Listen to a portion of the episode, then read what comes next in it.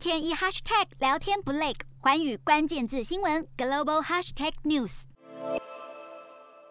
欧盟二十七国外长十三号在比利时布鲁塞尔召开会议，针对俄罗斯近日在乌克兰边境部署重兵与装备的情势进行讨论。欧盟外长计划将俄罗斯民间军事公司瓦格纳集团纳入现有制裁对象，且一旦俄罗斯在乌克兰边界附近的大增兵力演变为直接军事行动，欧盟将对俄罗斯寄出经济制裁。德国表示，一旦判定俄罗斯对乌克兰的行动足以构成理由，封锁连接俄国与德国的北溪天然气二号管线，将停止提供服务。不过，欧盟执委会主席反对将能源作为政治筹码。另外传出，俄罗斯认为北大西洋公约组织有在欧洲部署中程核飞弹的计划，因此俄国也表态。将在欧洲部署中程核飞弹。这番话让俄罗斯与其他国家关系持续紧张。俄国要求西方做出安全保证，但美国与其他盟邦则认为俄国可能会入侵乌克兰，